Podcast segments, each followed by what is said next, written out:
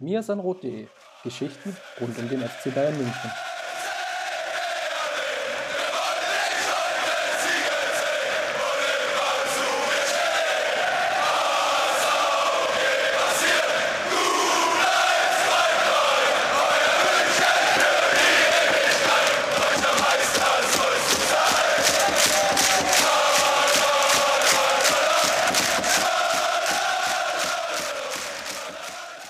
Servus, herzlich willkommen zum Mir Rot Podcast, Folge 222. Und ja, eigentlich wäre es jetzt ganz gut gewesen, hätten wir ein 2 zu 2 gesehen zwischen dem FC Bayern München und der Eintracht aus Frankfurt. Dem war aber nicht so, sondern es gab eine 1 zu 2 Niederlage und das Ganze werden wir heute natürlich schonungslos aufarbeiten. Ja, man möchte fast sagen, Bier, Goldfisch, Upa oder Gescheitert sind sie an Trapattoni, der alten großen Fußballschule. Mein Name ist Christopher Ramm und natürlich bin ich heute wieder nicht allein, sondern Justin ist auch an meiner Seite. Grüß dich. Servus, Chris. Und äh, dass du meinen Vorschlag ähm, aus dem, aus dem Ted Lasso-Universum übernommen hast, freut mich natürlich sehr. Ähm, an alle, die es noch nicht gesehen haben, schaut es euch unbedingt an. Ganz tolle Serie. Und ähm, ja, Bier Goldfish, Upa. Und vergiss am besten was da passiert ist gegen Frankfurt. Aber darüber sprechen wir später. Genau, lass uns mal starten mit rund um den FC Bayern. Und ich glaube, heute fangen wir mal mit den Frauen an, oder? Ich mache mal die Vorhut und schau mal auf die Konkurrenz. Es geht ja wahrscheinlich wieder gegen Wolfsburg um die deutsche Meisterschaft und die Wolfsburgerinnen haben nur ein 2 zu 2 erzielt in Freiburg. Eigentlich wie letztes Jahr. Dort haben sie auch ja schon, ich will nicht sagen, die entscheidenden Punkte liegen gelassen, aber natürlich ja, Punkte hergeschenkt. Ist natürlich so, wenn zwei Mannschaften so herausragend stehen in dieser Liga, dann kommt es ja mehr oder weniger fast auf die direkten Duelle an. Und man darf sich ja sonst keine Fehler erlauben. Den Wölfinnen ist es hier an der Stelle passiert. Sie haben die Partie gegen Freiburg nicht gewonnen. Und ja, vielleicht magst du ja mal kurz erwähnen, Justin, wie denn die Frauen sich dann geschlagen haben. Ja, wieder ein sehr hoher Sieg, äh, 6 zu 0 beim ersten FC Köln. Ähm, eigentlich theoretisch könnte ich jetzt das gleiche sagen wie in den vergangenen Wochen. Es ist natürlich ein absoluter Topstart, rein auf die Ergebnisse geblickt. Ähm, stehen jetzt in der Tabelle, du hast es gesagt, zwei Punkte vor den Wolfsburgerinnen, haben noch kein Gegentor kassiert, 21 Tore in vier Spielen geschossen. Ähm, also ja, was, was will man da kritisieren, könnte man fast sagen. Ähm, dennoch muss ich sagen, dass ich mit der Partie in Köln nicht zu 100% zufrieden war. Ähm, Ihr kennt es, gerade beim FC Bayern, die Ansprüche sind natürlich immer riesig. Ähm, und äh, bei den Männern sage ich immer, 17 andere Bundesliga-Clubs können das nicht verstehen, wenn man das kritisiert. Ähm, ja, in der Frauenliga sind es dann eben wahrscheinlich bis auf die Wolfsburgerin ähm, alle anderen Teams, also zehn andere Mannschaften, die es nicht so richtig nachvollziehen können. Ähm, aber ich finde, dass sie spielerisch nicht so 100% überzeugend sind aktuell. Also da ist viel Erzwungenes dabei, da ist ähm, viel nach Flanken dabei, da, da sind ähm, auch mal Abpraller dabei. Ähm, klar, man, man kann da die Strafraumbesetzung und muss die Strafraumbesetzung auch loben, weil diese Bälle eben dann zu den Bayern-Frauen kommen und sie die Dinger dann eben auch machen. Aber es ist jetzt nicht so, dass sie ihre Gegnerinnen mit spielerischer Leichtigkeit irgendwie an die Wand spielen würden. Und ähm, ich glaube schon, dass es der Anspruch sein muss, strukturell so ein Spiel auch zu kontrollieren und eben nicht nur über die Physis und nicht nur über die individuelle Überlegenheit. Ähm, wir haben oft genug drüber gesprochen, gerade in der Frauen-Bundesliga. Ähm, sind die unteren Teams, ähm, Bremen, Köln, Sand, jetzt mal ähm, zu nennen, ähm, ja, die sind nun mal, die haben Abstand nach oben und das klafft weit auseinander, weil eben viel Aufholbedarf in der Frauenliga auch ist. Ähm, ja, aber ähm, trotzdem und gerade deshalb erwartet man eben auch von den Bayern Frauen, dass sie strukturell in der Lage sind, solche Spiele dann ähm, ja nicht nur über ihre individuelle Klasse zu gewinnen, sondern ähm, dann eben auch strukturell ähm, ja zu dominieren. Das habe ich gegen Köln so ein bisschen vermisst. Nochmal, das ist Kritik auf sehr sehr hohem Niveau, aber ich glaube, wenn es dann in die entscheidenden Wochen geht, wenn es dann wieder in der Champions League zur Sache geht, und das ist ja jetzt in der kommenden Woche der Fall. Wir nehmen jetzt am Montag, den 4. Oktober auf. Ähm, ja, wenn ihr das am Dienstag jetzt dann hört, äh, spielen die Bayern Frauen am Abend ähm, in Lissabon gegen Benfica. 21 Uhr, The Zone und YouTube übertragen. Ganz, ganz große Empfehlung. Ähm, die Champions League diese Saison wird ganz, ganz spannend, glaube ich.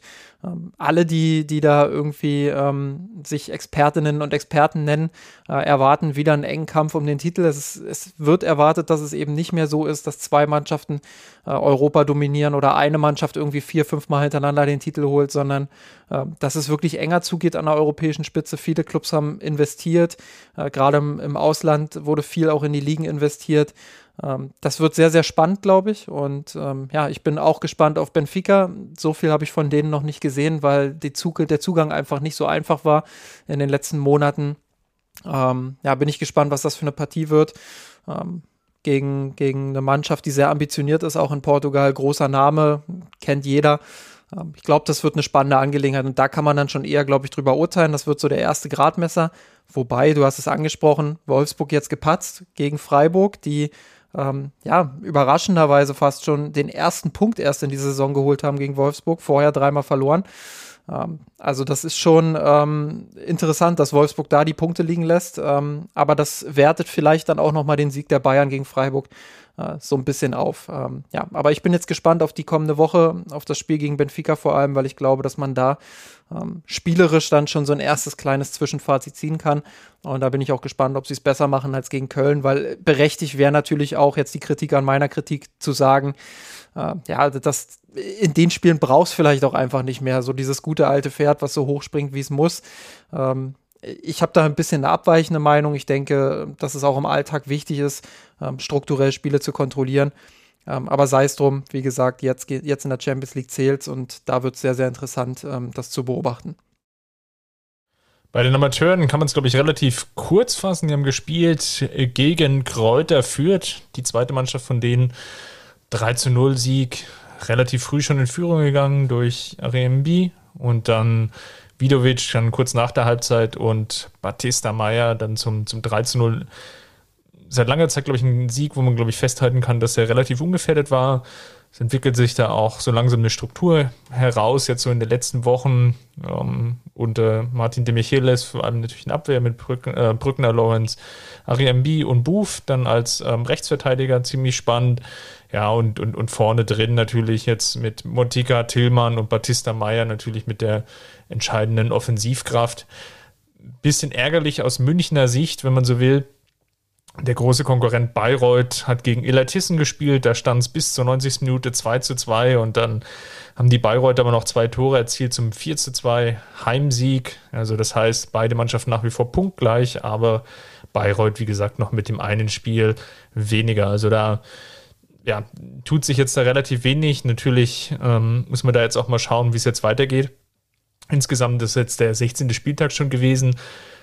Die Hinrunde endet ja relativ früh. Das wird dann sicherlich eine sehr, sehr spannende Phase, wie es denn dann über den Winter weitergeht. Also ähm, die Regionalliga Bayern hat eine sehr, sehr lange Winterpause von guten zwei, zweieinhalb Monaten. Ähm, mal schauen, wie sich da der, der FC Bayern dann strukturell aufstellt. Am 16.10. geht es ja dann auch ähm, in Burghausen für die Bayern zur Sache. Auch da bin ich sehr gespannt drauf, ähm, weil das natürlich auch wieder so eine ja, so eine Partie wird, wo man einfach viel, viel sieht. Ähm, klar, wenn sie gegen die Mannschaft von unten spielt, spielen, wir haben oft genug die Tennisergebnisse angesprochen, ähm, dann ist der Niveauunterschied natürlich schon groß, aber gegen die Mannschaften, die so ein bisschen weiter oben in der Tabelle ähm, angesiedelt sind, wird es schon durchaus interessant. Ähm, und da dann eben, jetzt geht es erstmal gegen Hauptstadt, glaube ich, äh, die auf Platz 6 stehen, auch das sicherlich äh, ein interessantes Spiel. Ähm, aber dann vor allem Wacker Burghausen auswärts, äh, da bin ich gespannt drauf, wie sie sich, wie sie sich da schlagen und ob sie äh, vor allem dann diese leichten Defensivschwächen, die sie immer wieder haben, diese leichten Konzentrationsschwächen ähm, auch abstellen können. Gut, dann lass uns mal ja, auf das Spiel gegen Eintracht Frankfurt schauen. Justin, was, was machen wir mit der Partie? Zunächst einmal, lass uns mal initial wieder auf die Aufstellung schauen. Eigentlich der, unser bekanntes Muster, dass wir da zunächst ähm, drauf schauen, natürlich vor allem, wie es jetzt mit der Rotation aussah. Und wir sehen, dass Julian Nagelsmann, wir hatten es ja das letzte Mal schon besprochen, sukzessive weniger rotiert. Und ich meine sogar, es war jetzt die gleiche Aufstellung wie gegen ja. Kiew. Ja, stimmt. Ja. Ähm, ja, was machen wir mit der Partie? Äh, hast du ja eingangs gefragt. Vielleicht sollten wir auch Goldfische sein. ähm, nein, also grundsätzlich, äh, was die Aufstellung an, anbelangt, ähm, ich bin kein großer Fan davon, die Rotation schon nach den ersten ähm, jetzt sechs, sieben, acht Spielen irgendwie zu bewerten, sondern ich glaube, das wird sich dann in der Winterpause so ein bisschen äh, stärker bewerten lassen. Ähm, bin aber auch überrascht, muss ich ganz ehrlich sagen, dass jetzt so wenig rotiert wird. Hatte am Anfang doch eher das Gefühl, dass Nagelsmann ähm, das Ziel hat, auch die, die Bank äh, in einen gewissen Rhythmus zu bringen. Ähm, zeigt aber auch noch mal, ja, dass er, dass er aktuell vor allem die erste Elf, glaube ich, äh, so ein bisschen ja, in den Rhythmus bringen will und, und da einfach ähm, die größten Erfolgschancen aktuell auch sieht, dass er vielleicht den Spielern dahinter noch nicht so zu 100 Prozent vertraut. Ja, das ist äh, sicherlich auch eine, eine spannende ähm, Entwicklung jetzt. Ähm, muss man mal schauen, wie sich das, wie sich das dann weiter gestaltet. Aber ja, ähm, das große, das große Problem wäre natürlich, ähm, wenn er jetzt so weitermacht, ähm, dass er dann in eine, in eine, ähnliche Situation laufen könnte, wie es Hansi Flick getan hat. Ja, dass er ähm, dann vielleicht äh, so ein Loch hat zwischen 13, 14 und 15, ähm, dass dann eben diese Spieler nicht ähm, auf Abruf, sage ich mal, reinkommen können und das Spiel beleben können. Aktuell sehe ich diese Gefahr noch nicht ganz so groß. Es gibt ähm, wenige Verletzte im Moment. Äh, die erste Elf kommt, wie gesagt, in einen gewissen Rhythmus, wird auch von Spiel zu Spiel eigentlich ähm, ein bisschen gefestigter, was so die Grundstrukturen und die Grundideen von Julian Nagelsmann angeht. Ähm, dahinter hat man Spieler wie Choupo-Moting, der jetzt äh, mir auch gut gefallen hat, als er gegen Ende gegen Frankfurt reinkam, ähm, die auch gut funktionieren. Klar, ähm, Neuzugang Sabitzer, ich glaube, dem muss man noch ein bisschen Zeit geben. Ähm, da, da, wird immer ganz gern gesagt, ja, aber der kennt doch den Trainer und der weiß doch, was verlangt wird. Ähm, ich glaube, so einfach ist es dann nicht. Äh, die Spieler müssen sich dann auch erst an die neue Kabine gewöhnen, müssen sich an den Umgang mit den Mitspielern gewöhnen, ähm, müssen dort dann ähm, ja auch einfach ähm, mit einer anderen Dynamik klarkommen, sowohl auf dem Platz als auch neben dem Platz. Ähm, und da wird Sabitzer sicherlich noch die ein oder andere Woche brauchen. Aber ähm, ja, ich denke, ähm, dass das das Ziel sein muss, dann nach der Länderspielpause ähm, die Spieler dahinter dann auch langsam äh, ranzuführen und ein bisschen mehr zu rotieren. Ähm, da war ich schon ein bisschen überrascht drüber jetzt, gerade gegen Bochum und Fürth auch, wo man ja sagen muss, äh, da hätte mehr Rotation sicherlich auch nicht zu einer Niederlage geführt. Ja, ist ja eigentlich so dieser komplette Block an sich, ne? Also Bochum hast du jetzt schon angesprochen, Fürth, Kiew und natürlich jetzt auch Frankfurt in gewisser Maßen haben natürlich eigentlich auch den Raum gegeben für eine gewisse Rotation.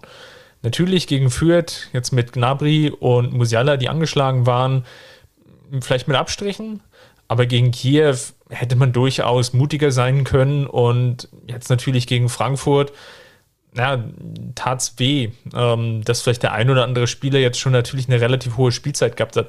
Und wir haben es ja angesprochen, für, für den Blickwinkel des FC Bayern, also im letzten Podcast schon, aus, aus Blickwinkel des FC Bayern ist es natürlich jetzt so, die Spieler haben Pause. Also ne, aus meiner Fanbrille natürlich auch, aus meiner Fanperspektive. Ich schaue natürlich viel auf den FC Bayern und denke, ah, cool, jetzt zwei Wochen keine Spiele oder weniger cool, je nachdem, wie man es sehen mag. Und das ist ja aber mitnichten so, sondern die Spieler, die meisten jedenfalls, die in der Startelf stehen, werden jetzt ja auch wieder in der Nationalelf sehr, sehr stark beansprucht. Und dann kommt gleich wiederum das Topspiel gegen Leverkusen. Also hier wäre jetzt vielleicht ein Hauch Rotation möglich gewesen. Hängt natürlich aber auch immer davon ab. Und sind wir ehrlich, da können wir einfach ganz, ganz wenig nur dazu sagen. Wir sind eben nicht Teil des Trainingsbetriebs und, und sehen auch nicht, gibt es jetzt den einen oder den anderen Spieler, der sich aufdrängt? Gibt es vielleicht den einen oder anderen Spieler, der vielleicht leicht angeschlagen war? Was jetzt gar nicht so kommuniziert wurde. Da sind immer noch mal so unbekannte Variablen einfach mit in diesem Spiel mit drin. Nichtsdestotrotz, es hat mich überrascht, sagen wir es mal so. Hätte Musiala gegen, gegen Kiew und oder Frankfurt sicherlich schon in der Startelf gesehen und auch für Marcel Sabitzer hätte ich, oder hat es mich jetzt insgesamt überrascht, dass er jetzt noch so weit weg scheint von dieser Mannschaft, dass er ja zwar immer wieder eingewechselt wird, aber ohne wirklich reelle Chance auf die Startelf. Muss aber auch dazu sagen, dass jetzt seine Einwechslung und seine Leistung nach den Einwechslungen jetzt auch noch nie so waren, dass man das jetzt, ja, dass er sich da so aufgedrängt hat, dass es rechtfertigen würde, ihn jetzt ähm, ja, nicht zu bringen oder eben zu bringen, je nachdem, wie man es jetzt drehen oder wenden will. Also kurzum, da, da gab es sicherlich ein paar Fragezeichen. Ich glaube, Julian Nagelsmann, und das ist jetzt der Schlusspunkt, wollte sicherlich auf diese Konstante setzen um vielleicht die Chance zu nutzen, sich in der Tabelle schon leicht abzusetzen. Aber das ist ja, wie wir jetzt dann gleich besprechen werden, ja missglückt. Ja, und dann muss man natürlich auch noch äh, dazu sagen, dass wir nicht dabei sind bei den Gesprächen, die äh, Julian Nagelsmann mit Hansi Flick führt. Ne? Also wir wissen jetzt nicht, ähm, was hat Hansi Flick ihm vielleicht äh, versprochen. Kann ja sein, dass Flick sagt, ähm, ich weiß nicht, wie viele Länderspiele die Nationalmannschaft jetzt wieder hat, aber zwei, drei sind es ja immer. Ähm, sagen wir, es sind drei, dann ähm, vielleicht sagt er dann, okay, äh, ich lasse sie jetzt in zwei Spielen äh, verteilt spielen und rotiere dann so, dass sie mindestens ein Spiel Pause haben. Ähm, Wäre ja denkbar, aber das wird sich jetzt, glaube ich, erst in der Länderspielpause zeigen. Ähm, grundsätzlich ist ja das sicherlich auch immer eine, eine Überlegung, die so ein Trainer ähm, dann auch auf der Basis sicherlich macht, wie er sich mit dem Nationaltrainer austauscht. Gut, dann lass uns mal in das Spiel schauen. Es war natürlich auch in gewisser Weise paradox, ja. Und ich, ich mag auch diesen Goldfisch-Vergleich, weil wenn man jetzt mal so diesen Spielverlauf nimmt, eigentlich ja auch bis zur 1 zu 0 Führung, ja, der ja knapp zur halben Stunde Marke kam, hat der FC Bayern auch kein schlechtes Spiel gemacht. Also haben wir natürlich jetzt in gewisser Weise auf die Aufstellung geschaut und da auch so ein bisschen kritisiert, dass das vielleicht nicht so ganz unseren Erwartungen entsprochen hat. Ich meine, im Nachhinein ist man natürlich auch immer schlauer, sind wir ehrlich. Aber sagen wir es mal so, in der Mannschaft oder wie, wie sie aufgetreten ist, war sehr dominant, war gut im Pressing was man, glaube ich, für alle sagen kann, und das ist jetzt dann so die, die B-Note oder da, wo es jetzt vielleicht dann Absprüche gibt, ist, dass dann nicht alles immer geklappt hat, dass der ein oder andere Fehlpass vielleicht zu viel war, Stockfehler nicht ganz bis zu Ende durchgespielt und durchkombiniert. Also das war aber irgendwie so bei allen, wobei man dazu sagen muss, und das ist, glaube ich, der Punkt, den ich machen will, dass jetzt auch in der Startelf jetzt keiner richtig abgefallen ist, wo ich jetzt sagen würde, ja, also der hat jetzt richtig, richtig schlecht gespielt und der hat überhaupt gar nicht seinen, seinen Startelf-Einsatz gerechtfertigt. Vielleicht nochmal jetzt an der Stelle, weil wir es jetzt schon zum dritten Mal erwähnt haben, äh, eine ganz kurze Erklärung ähm, mit dem Goldfisch ähm, in der Serie Ted Lasso. Ähm, da geht es darum, dass, ähm, dass der Trainer Lasso eben zu einem seiner Spieler sagt, ähm, er solle ähm, nach der schlechten Trainingsleistung ein Goldfisch sein, weil der Goldfisch eben irgendwie nur ein 10-Sekunden-Gedächtnis oder sowas hat und äh, danach eben die Vergangenheit Vergangenheit sei, sein lässt ähm, und dann in die Zukunft blickt. Ähm, also das nur ganz kurz als Kontexterklärung. Wie gesagt, die Serie solltet ihr unbedingt schauen, wenn ihr es könnt. Ähm, ganz, ganz toll. Vor allem auch aus zwischenmenschlicher Perspektive ähm, sehr, sehr schön da wird einem warm ums Herz. So, und jetzt äh, zu dem, wo es einem nicht so warm ums Herz wird, nämlich ähm, das Spiel der Bayern gegen Frankfurt. Ja, äh, ich stimme dir, ich stimme dir in den meisten Punkten auf jeden Fall zu. Ähm, das ist jetzt nicht eine Leistung, wo man danach sagt, boah, völlig verdient 2-1 verloren und das war ja jetzt äh, irgendwie ein kompletter Bruch zu den Leistungen, die sie vorher erbracht haben. Ähm, Fußball ist halt ein Sport, der sehr über Ergebnisse läuft. Also Medien, medienorientiert jetzt mal gedacht. Ähm, aber auch äh, soziale Netzwerke und wie Fans Spiele bewerten. Ähm, das ist immer sehr ergebnisabhängig. Und wenn da die Bayern 1 zu 2 gegen Frankfurt verlieren und ähm, da der ein oder andere Fehlpass mit drin ist im Spiel, ähm, dann neigt man immer dazu, dann die Leistung gleich relativ schlecht darzustellen. Und ähm, das ist aber nicht der Fall gewesen. Die Bayern, würde ich sagen, haben angeknüpft an ihre letzten Leistungen, ähm, haben eine gute Partie absolviert insgesamt. Äh, ich glaube, wenn das Spiel halbwegs ähm, so läuft, ähm, gerade auch im Offensivbereich wie die vergangenen Spiele, das heißt, wenn die Bayern äh, eben das ein oder andere Tor mehr schießen, dann erleben wir dort auch ähm, ja, einen ganz anderen Ausgang. Ich habe jetzt noch nicht die Statsbomb-Daten, aber die anderen Expected Goals-Modelle sind sich ja auch relativ einig, ähm, dass die Bayern damit irgendwas zwischen 2,5 und 3,0 aus der Partie gehen, während Frankfurt ja eher so bei 0,5 ist. Ähm, wobei man auch dazu sagen muss, da ist die eine Szene natürlich nicht mit drin, äh, wo alle Frankfurter im Strafraum am Ball vorbeisegeln, weil Hernandez noch den Fuß dazwischen kriegt also man, man sollte die Partie jetzt auch nicht grundsätzlich schönreden, aber sie war auch nicht so schlecht, wie sie teilweise gemacht wird. Und ich glaube, wenn wir da jetzt gleich ins Detail einsteigen, ähm, dann werden wir auch den einen oder anderen Kritikpunkt finden. Ähm, aber wir werden sicherlich auch einige Dinge finden, die, die ganz gut waren. Was ja auffällig war, was wir ja gegen Fürth schon diskutiert haben und was jetzt gegen Frankfurt ähm, sehr, sehr bemerkenswert war, dass es eine Reihe von Fernschüssen gab. Also, ne, wenn wir jetzt natürlich an die große Zeit von Pep Guardiola denken, dann gab es ja irgendwie keinen Abschluss ähm, gefühlt außerhalb des 5-Meter-Raums, überspitzt formuliert. Und was aber auffällig war in den letzten Wochen, ist, dass vielleicht auch der ein oder andere Angriff, und natürlich war jetzt das Frankfurt-Spiel exemplarisch dafür, vielleicht noch gar nicht richtig zu Ende gespielt wurde. Also man hat es dann sich geschafft, ins letzte Drittel zu kombinieren, hat dann wirklich auch Frankfurt sehr, sehr tief halten können, die mit einer 5er, 6er Kette, also so ein 6, 4, 0 teilweise ja dann so ähm, rund um den Strafraum positioniert waren. Und es gelang eigentlich durch ein relativ gutes Kombinationsspiel dann den zentralen Mittelfeldspieler freizuspielen. Also Goretzka ist mir namentlich natürlich jetzt eingefallen. Ist unabhängig davon, dass er das mit dem Tor gut gemacht hat, keine Frage. Dass er dann aber an, an der einen oder anderen Stelle dann auch zu früh den Abschluss gesucht hat. Lewandowski war dann auch nochmal so ein Fall, der mir dann auch nochmal in Erinnerung geblieben ist, wo dann einfach so aus, aus, aus 20 Metern, ich will nicht sagen aus purer Verzweiflung draufgeknallt wird, aber wo, wo doch schon viel Hoffnung mitgeschwungen ist, ähm, jetzt hier auf den Torabschluss zu gehen.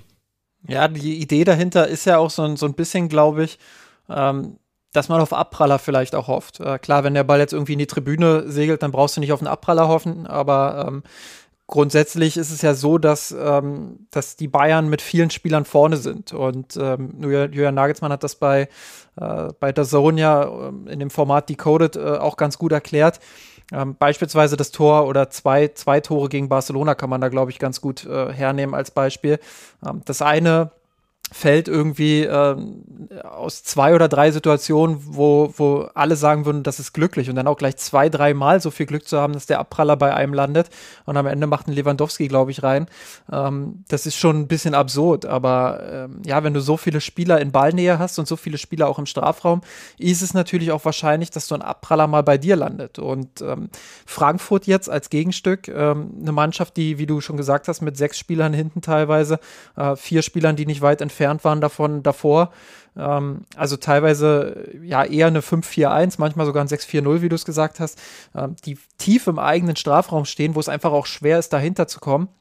Ähm, dann sucht man sich sicherlich auch mal die eine oder andere Situation, wo man aus der Distanz abschließt, um dann so einen Abpraller verwerten zu können. Und die Bayern, ich habe das beobachtet, sie waren ja immer da für den Abpraller. Nur kam der Abpraller nicht. Und das ist eben äh, dann auch eine Sache, die man ähm, ja, Kevin Trapp anrechnen muss, der, glaube ich, ähm, ja, eine Riesenpartie gemacht hat. Ähm, gar nicht jetzt so sehr irgendwie mit einer Einzelparade, wo man sagt, boah, das, das war jetzt aber absolute Weltklasse, sondern die Summe der Paraden. Da war nicht eine dabei, wo er Unsicherheit gezeigt hat, ähm, keinen einzigen Ball nach vorne tropfen lassen, äh, wo dann wirklich auch mal die Chance da gewesen wäre für die Bayern.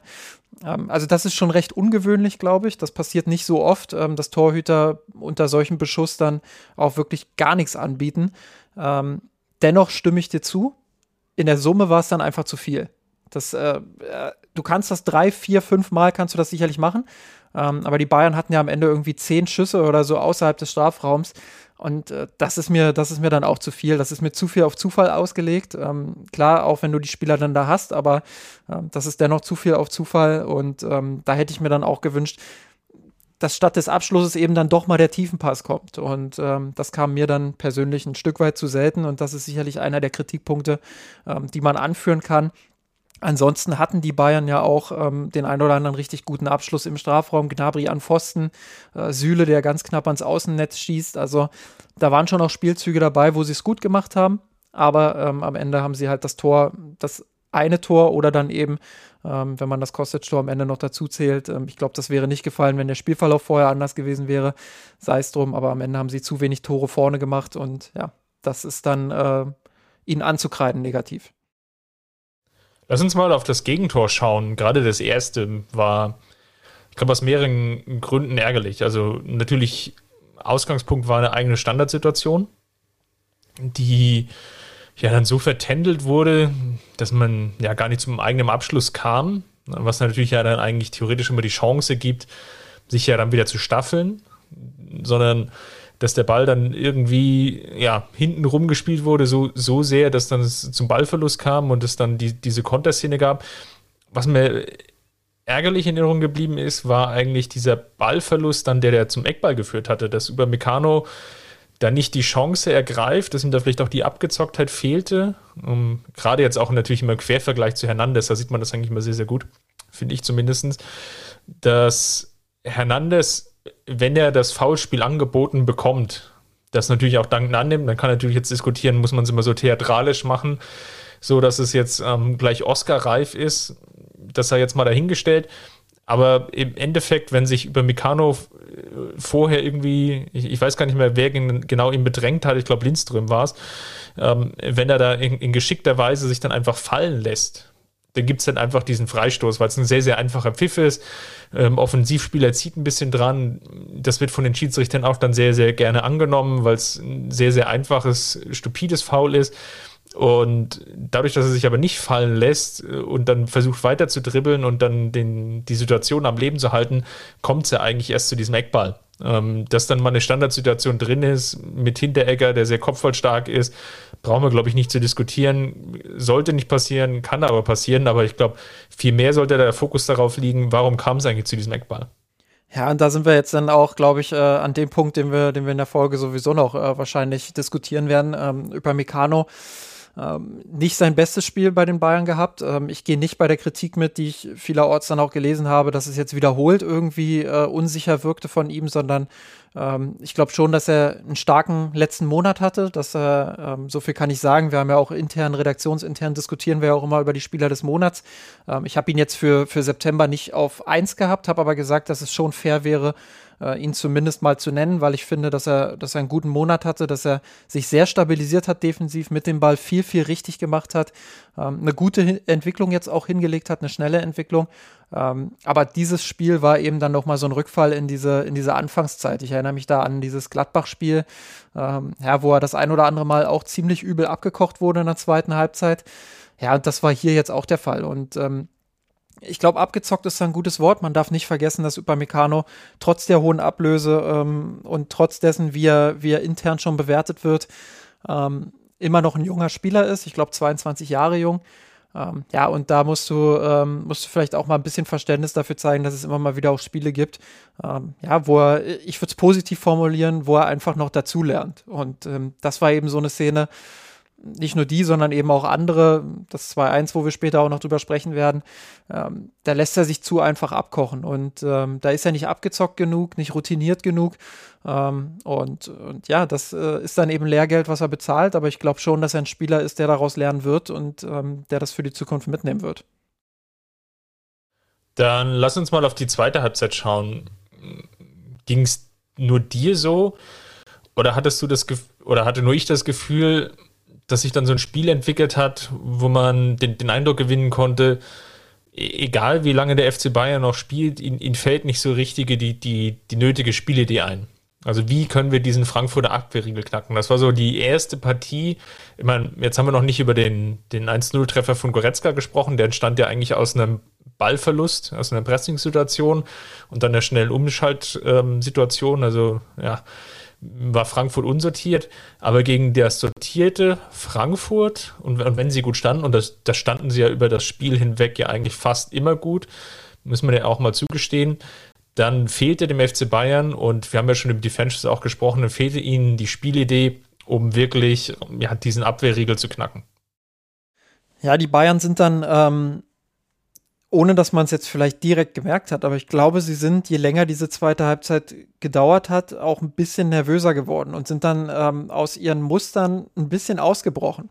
Also, ähm, was meine ich damit? Jürgen Nagelsmann kritisiert ja immer wieder so ein bisschen zwischen den Zeilen, dass die Mannschaft ähm, ja nicht immer nicht immer in ihrer Struktur bleibt. Also diese Grundstruktur, dieses 2-3-5, äh, was Nagelsmann gerne sehen würde, das sieht man nicht in jeder Spielphase. Und gerade wenn es dann mal nicht so läuft, hat man das Gefühl, dass sie eher so in alte Muster zurückfallen. Das heißt, ähm, dass, dass das Zentrum dann nicht mehr so gut, so gut besetzt ist, dass du dann nicht mehr diese Absicherung auch im Gegenpressing hast. Und so entstand zwischendrin in der zweiten Halbzeit mal ganz kurz auch so eine so ein relativ wilder Schlagabtausch irgendwie. Also so, wo es, wo es ganz kurz mal so hin und her ging. Ähm, und das sind so Kontroll Kontrollverluste, die die dürfen halt nicht sein. Das ist, äh, das, das darf dir nicht passieren.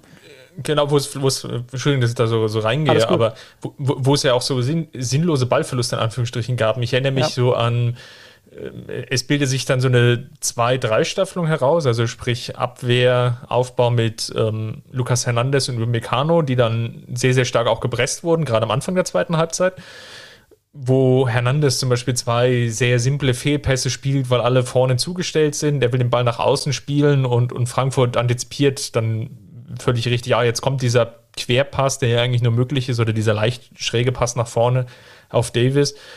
Und das waren so ganz simple Aufbaufehler, wo es ja dann auch wiederum eigentlich sich ein Spiel entwickelt, was du ja gar nicht haben willst, wo du dann wieder zurückrennen musst, dir fehlt die Ordnung und du musst auf diese Restverteidigung hoffen. Das hat ja auch zugegebenermaßen ja auch sehr, sehr gut geklappt, lange Zeit dann. Ne? Also sowohl Hernandez als auch über Meccano, Süle haben dann die nötigen Zweikämpfe gewonnen. Neuer hat auch sehr, sehr gut mitgespielt.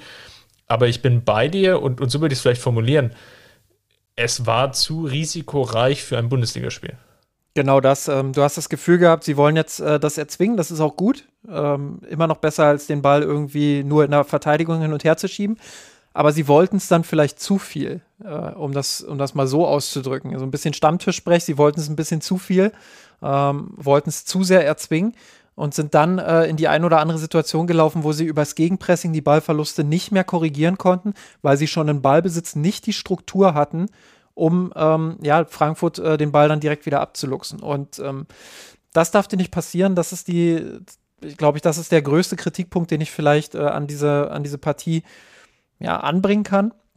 Ähm, dass sie die Struktur nicht immer gehalten haben, dass sie nicht die Geduld hatten in der zweiten Halbzeit, ähm, in ihre Leistung zu vertrauen. Weil wenn wir die erste Halbzeit sehen, ähm, würde ich sagen, war das Chancenverhältnis ganz klar pro FC Bayern. Klar, du hast ja auch diese Phase gehabt, dann nach dem 1-1, der nach dem Standard äh, fiel, der Ausgleich. Ähm, da hast du diese kurze Phase gehabt, wo Frankfurt dann auch mal wieder ein, zwei Abschlüsse bekommen hat ähm, oder ein, zwei gute Situationen im Angriff. Den, den, wo Neuer dann noch so rausholt vor der oder vor, kurz vor der Halbzeit? Ja, beispielsweise den oder ähm, dann auch, was ich gesagt hatte, wo der Ball ähm, an der ganzen Abwehr irgendwie vorbeisegelt und Hernandez noch den Fuß so zwischen hat. Äh, das war wieder so eine kurze Phase. Das ist aber nach einem Ausgleich, glaube ich, normal, den du gerade geschluckt hast. So, aber wenn du die erste halbe Stunde nimmst, diese Phase, da haben die Bayern ja gezeigt, dass sie Frankfurt nicht nur hinten reindrücken können, sondern dass sie sich auch regelmäßig ihre Chancen erspielen. Und wenn sie den Ball verlieren, waren sie sofort da mit dem Gegenpressing, weil die Struktur gut war. So, und in der zweiten Halbzeit hast du das dann nicht mehr gehabt, ähm, weil ich eben das Gefühl hatte, sie haben nicht mehr so sehr darauf vertraut, ähm, ja, was ihr eigentlicher Plan war. Und da sind sie so ein bisschen in alte Muster verfallen, würde ich sagen. So ein bisschen in, in ähm, ja, dieses, ähm, ich will nicht sagen Harakiri-Angriff, weil das wird Hansi Flick auch nicht gerecht, aber ähm, da wollten sie zu viel und hatten teilweise eben zu viele Spieler vorn und zu wenig Spieler im Zentrum, um das dann wieder abzusichern oder beziehungsweise da dann auch ähm, ja, die Dreiecke und die Struktur reinzubringen.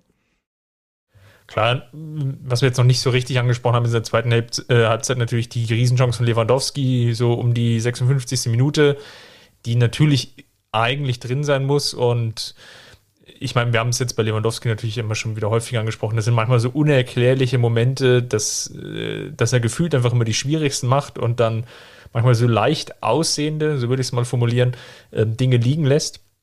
Wie, wie, jetzt hier an dieser einen Szene dann zu sehen, wo Trapp natürlich dann auch ähm, sehr gut dann die Körperfläche vergrößert und dann natürlich den, den, ja, den Abschluss von Lewandowski dadurch verhindert was ich vielleicht nochmal mit dir diskutieren will, ist, ähm, wie empfandst du denn die Wechsel? Ich habe so zwischendrin auf Twitter viel Unverständnis für die Wechsel gesehen. Auf der anderen Seite fiel mir persönlich auch gar kein anderer so richtiger Wechsel ein. Also was haben wir gesehen? Wir haben in der 71. Minute, kann man natürlich über den Zeitpunkt diskutieren, ob man nicht hätte früher reagieren können, sehr Gnabry für Musiala. Wir haben dann knappe fünf Minuten später Sabitzer für Süle. Gut, und dann mit dem Gegentor dann noch ähm, Schuppomoting für Leroy Sané. Aber lass uns vielleicht mal mit dem Musiala und äh, vor allem, glaube ich, der Sabitzer Wechsel hat, glaube ich, viel Stirnrunzeln oder für viel Stirnrunzeln gesorgt. Wie hast du denn die beiden Wechsel gesehen? Ja, ähm, also erstmal, Julian Nagelsmann hat das ja begründet, indem er gesagt hat, äh, wir hatten heute unser bestes Personal in der ersten Elf und versucht sie so lange drauf zu lassen, ähm, ja, wie es halt ging. Ähm, und diese Argumentation kann ich auch verstehen, weil in der, in der, zweiten Halbzeit, es lief ja eigentlich, es, es lief ja lange. Und du hattest ja nicht das Gefühl, dass die Bayern irgendwie jederzeit irgendwie das Gegentor kassieren, sondern du hattest eher das Gefühl, jetzt passiert's bald. Jetzt machen sie bald das 2-1 und dann wird's halt so ein typischer Nachmittag äh, oder Abend in München. So. Das, das war zumindest mein Gefühl, so um die 60., 65., vielleicht 70. herum. So, und dann kamen ja die Wechsel und äh, mit den Wechseln wurde es dann ein bisschen wilder. Ähm, das, was ich vorhin angesprochen habe, die Struktur nicht mehr so gehalten, Ungeduld im Spiel, ähm, einfache Ballverluste, Frankfurt reingeholt ähm, mit, mit einfachen Ballverlusten, die nicht mehr so gut abgesichert werden konnten. Ähm, ich glaube, das kann man jetzt nicht nur an den Wechseln festmachen, aber es zeigt eben auch nochmal, ähm, dass der Anschluss vielleicht aus der zweiten Reihe aktuell ein bisschen fehlt an die erste Elf. Und ähm, daran muss Nagelsmann in, in, den nächsten Wochen arbeiten, keine Frage. Ähm, das geht nur über Spielpraxis dann auch für die einzelnen Spieler. Ähm, ob die Wechsel jetzt wirr waren, ja, also ich finde, da wird immer zu viel dann auch ähm, von außen irgendwie reingetragen. Ich ähm, erinnere mich auch an die Europameisterschaft, als Yogi äh, Löw dann in den letzten Minuten irgendwie Volland eingewechselt hat und das Internet ist steil gegangen. Äh, ja, Volland als Linksverteidiger, was soll das denn? Aber faktisch hat er halt nicht Linksverteidiger gespielt, sondern linker Flügel vorne. Und faktisch hat Sabitzer ja jetzt auch nicht Rechtsverteidiger gespielt, sondern eben einrückend als Sechser gespielt. So.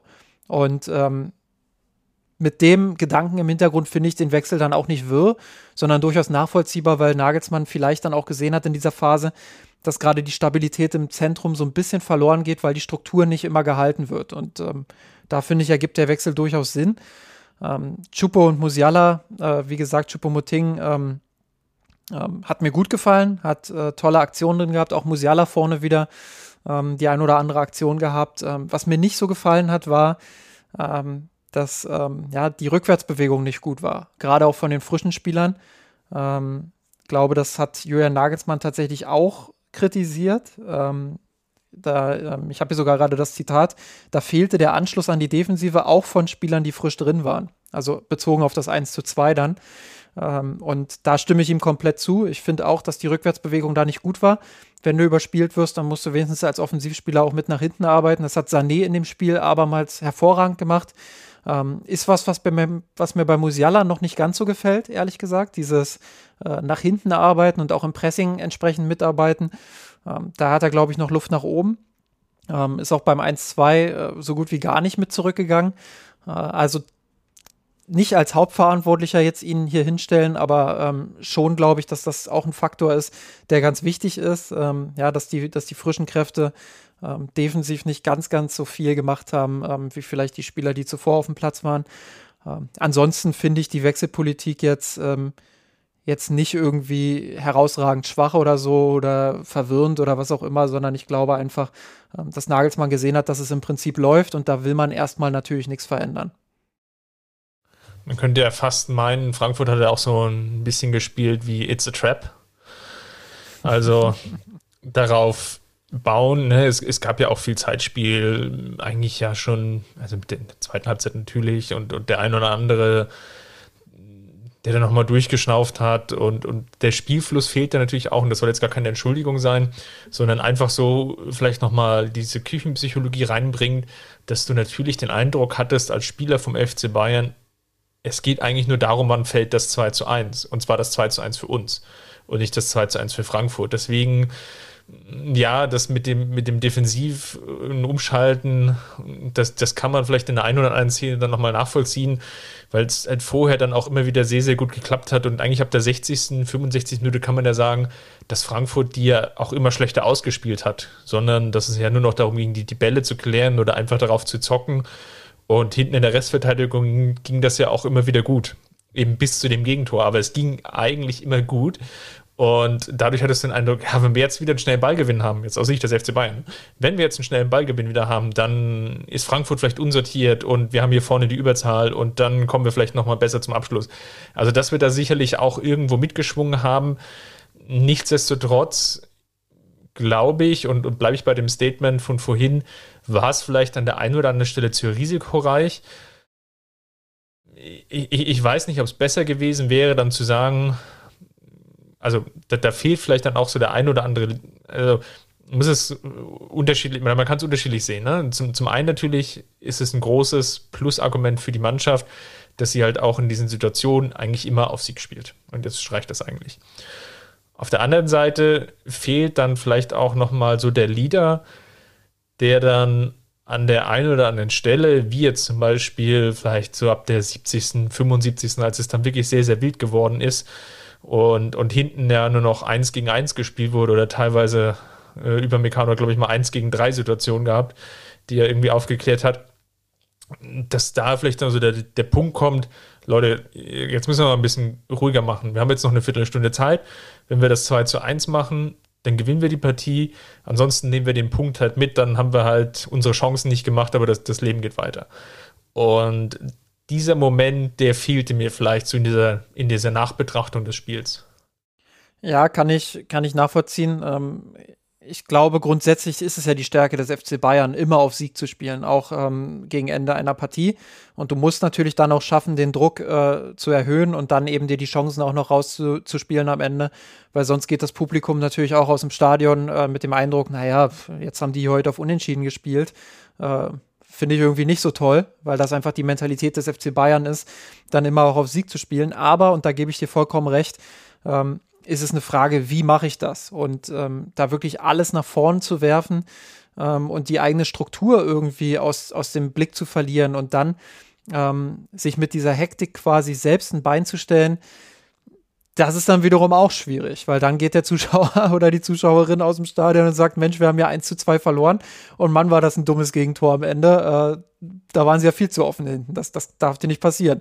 So, also Kritik kriegst du dann äh, wahrscheinlich so oder so, aber ähm, ich glaube schon, dass es ähm, wichtig ist, ähm, dass Nagelsmann das in die Köpfe bekommt, dass die Spieler bis zum Schluss wirklich auch ihrer, ihrer Struktur vertrauen und dass sie dem äh, auch nachgehen und äh, nicht irgendwie kopflos äh, dann nach vorn stürmen. Und Nagelsmann hat das in den letzten Wochen, ähm, irgendwann, ich glaube letzte Woche hat er das gesagt, äh, dass in der Offensive noch viel Freelancing dabei ist. Also dass ähm, gerade im Offensivbereich die Spieler noch häufig das machen, ähm, ja, was sie gewohnt sind, was sie, worauf sie vertrauen und ähm, ja, was sie können, äh, weil einfach so schnell noch gar nicht äh, das möglich ist, alle Ideen, die er hat, da irgendwie reinzubringen in die Mannschaft. So, und ähm, ich glaube, auch in dieser Schlussphase war viel Freelancing dabei. Also viel Hektik vor allem. Viel, jetzt äh, laufen die letzten zehn Minuten, jetzt müssen wir aber. Und ähm, ja, dementsprechend auch wenig Struktur und ähm, viel Erzwungenes. Äh, was am Ende nicht so richtig gut funktioniert hat. Und ich glaube auch, äh, dass am Ende nicht mehr ganz so viele Chancen da waren für die Bayern, weil sie einfach ähm, die Bälle dann vertändelt haben, weil sie einfache Ballverluste drin hatten. Ich glaube, gegen Ende hatten sie dann noch mal eine richtig gute Chance. Ähm, ich glaube, Goretzka noch mal mit einem Abschluss. Aber äh, ja, das war dann einfach äh, zu wenig.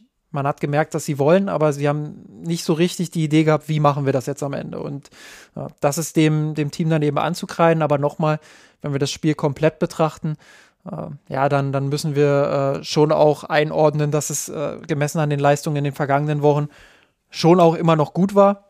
Aber es haben eben äh, gewisse Details nicht ganz so gepasst, ein bisschen weniger gepasst als in den vergangenen Wochen und deshalb hat man das Spiel dann am Ende verloren. Ähm, eine Sache noch vielleicht zum, zum äh, 1 zu 2, ähm, weil das bisher noch gar nicht thematisiert wurde von uns.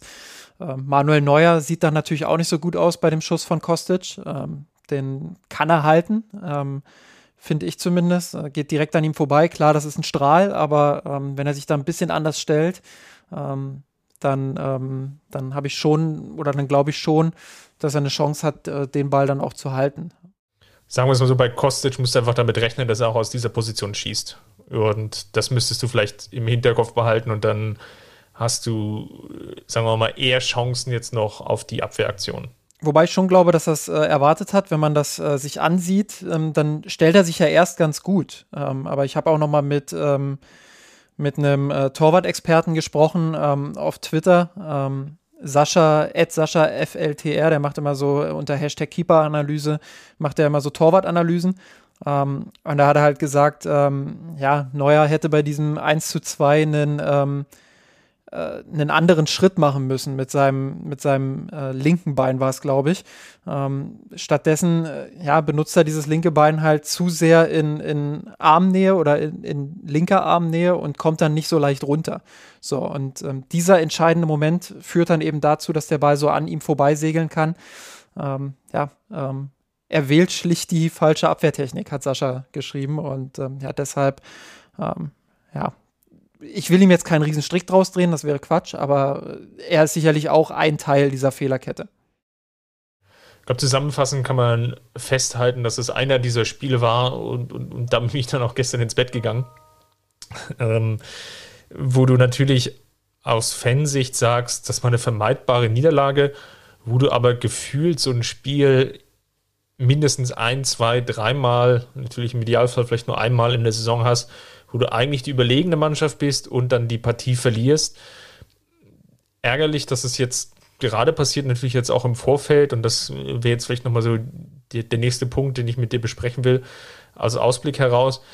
Es wird natürlich jetzt nicht weniger kompliziert in der Bundesliga. Also du spielst jetzt auswärts nach der Länderspielpause zwar Sonntag, aber eben doch wieder direkt nach der Länderspielpause relativ kompliziert auswärts gegen Leverkusen und der Gewinner wird, also sollte es einen Gewinner geben, wird Tabellenführer werden. Gleichzeitig ähm, hast du natürlich jetzt Dortmund auch wieder rankommen lassen, die natürlich jetzt auch keinen überragenden Fußball spielen, aber so, du vergibst relativ leichtfertig mit dieser Niederlage, mit dieser unnötigen, vermeidbaren Niederlage, diesen kleinen Vorsprung, den du dir ja schon relativ früher zerarbeitet hast, ähm, trotz aller Widrigkeiten und Missstände, weil, weil Spieler lange Zeit bei ihrer äh, Nationalmannschaft waren und der Auftakt in Gladbach auch schwierig war und so weiter und so fort. Das lassen jetzt alles sein, mal so dahingestellt. Aber kurzum, man hat sich so diese gute Ausgangsposition jetzt verbaut und hat natürlich jetzt so ein ungewolltes, richtiges Topspiel gegen Leverkusen. Ja, ähm, ich habe währenddessen äh, mit, mit zwei Freunden telefoniert äh, während des Spiels und ähm, habe dann auch so gesagt, eigentlich ist es typisch Bayern, dass sie das jetzt äh, vor so einem Topspiel nochmal noch mal heiß machen. Äh, vielleicht brauchen sie das auch ein bisschen, wer weiß. Äh, aber ähm, ja, also es ist jetzt, wenn man die Situation so betrachtet, ähm, vom siebten Spieltag ausgehend, ist es natürlich nicht so schön, wie es hätte sein können für die Bayern. Aber äh, wenn ich sehe, wie sie dieses Spiel verloren haben, mit welcher Art und Weise und wie die Saison bisher lief, dann äh, habe ich eigentlich gar keinen Zweifel daran, dass sie am Ende wieder die Schale nach oben heben werden und ähm, dass sie am Ende dann eben auch ähm, mit relativ deutlichem Abstand das wieder gewinnen werden. Ähm, Leverkusen, ähm, klar, ist immer eine Mannschaft, die man ernst nehmen muss, gerade in, in den direkten Duellen. Aber wenn ich mir deren äh, Statistiken so ansehe, ähm, und auch die Spiele, die ich bisher gesehen habe, und ich habe Leverkusen relativ häufig jetzt in dieser Saison schon verfolgt, dann, ähm, ja, dann, dann überperformen die aktuell auch ein bisschen. Muss man, muss man auch dazu sagen, wenn man jetzt ähm, die Expected Goals sich beispielsweise auch anguckt, da haben sie aktuell 11,8 zu 8,4, also mit einer Differenz von nur 3,3. Ähm, in der Realität haben sie dann 20 zu 7 Tore. Ähm, ich glaube, das wird sich dann alles nochmal so ein bisschen äh, anpassen im Laufe der Saison.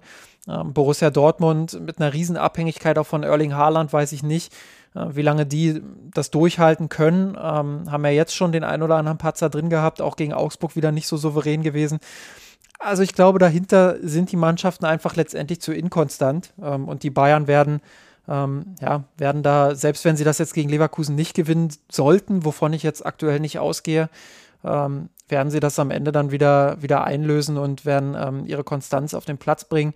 Ähm, und da bin ich sehr, sehr überzeugt davon, dass sie dann wieder mit relativ deutlichem Abstand auch Meister werden. Ähm, was das jetzt über den aktuellen Stand der Bundesliga und so weiter aussagt, da will ich gar nicht äh, drauf eingehen. Ähm, ich glaube, die Bayern haben einfach diese Qualität und diesen Abstand ähm, und am Ende wird dann ähm, wird man dann vielleicht wieder mit einem Lächeln auf diese Partie zurückblicken gegen Frankfurt und wird sagen, ja, aber vor Leverkusen, äh, vielleicht hat das nochmal äh, die Sinne geschärft und äh, vielleicht hat das dazu geführt, äh, dass die Bayern am Ende Leverkusen dann auch besiegt haben. Oder ja, irgendwie so in die Richtung ähm, wird man das dann schon drehen können. Gut, dann, da wir im Oktober sind, würde ich mal sagen, starten wir mal rein mit unserer beliebt-berüchtigten Kategorie ähm, Trick or Threat oder Süßes oder Saures. Und ja, ich lasse dir mal wieder den Vortritt. Und du darfst dir auch aussuchen, was du von beiden nimmst, ähm, ja, für unsere beliebte Kategorie. Fangen wir heute mal mit dem Sauren an. Ähm, ich habe es ja schon so ein bisschen anklingen lassen, ähm, dass Upamecano einer derjenigen ist, die jetzt nicht unbedingt ähm, zum Süßen der Woche zählen.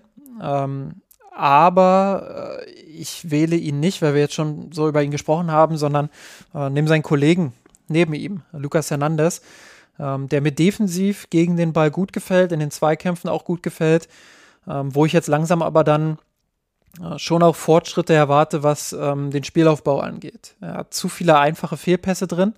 Ähm, was mir darüber hinaus nicht so gefällt, ist, oder andersrum, mir gefällt gut, dass, dass er andribbelt, dass er sich traut, ins Mittelfeldzentrum vorzustoßen mit diesen Dribblings, da auch mal was Überraschendes zu machen. Aber was mir dann nicht gefällt, ist, dass er zu lange am Ball ist. Also er trifft zu spät die Entscheidung, den Pass zu spielen. Und das ist äh, was, wo, wo er dran arbeiten muss, glaube ich. Ähm, dieses Andribbeln ist gut. Das ist ein überraschendes Element. Das bringt äh, das gegnerische Pressing auch noch mal äh, durcheinander. Aber ähm, er muss dann eben auch den, die Anschlussaktion hinbekommen. Und das ähm, ist nicht so gut, gerade wenn er den Ball dann dort verliert. Ähm, ist natürlich der Innenverteidiger aufgerückt und dann ist hinten ein Riesenloch und äh, das darf auf keinen Fall passieren. Ähm, ja, aber ähm, in diesem Spiel waren, glaube ich, beide nicht so auf der Höhe, sowohl Upamecano ähm, als auch Hernandez ähm, haben den einen oder anderen Bock drin gehabt. Ähm, und deshalb ähm, würde ich sie vielleicht sogar als Paket nehmen. Ich habe ja vorhin eingangs erwähnt, dass ich sagte, es ist keiner so richtig abgefallen.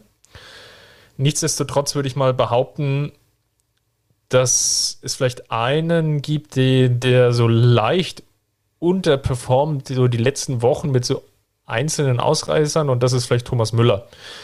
Und wir haben es ja schon sehr, sehr häufig diskutiert, dass es eigentlich, zumindest auf die letzten Jahre gesprochen, es immer so war, ein Trainer beim FC Bayern kann sich durchsetzen, wenn er es schafft, Thomas Müller ins Spiel zu integrieren und die Waffe Thomas Müller richtig einzusetzen.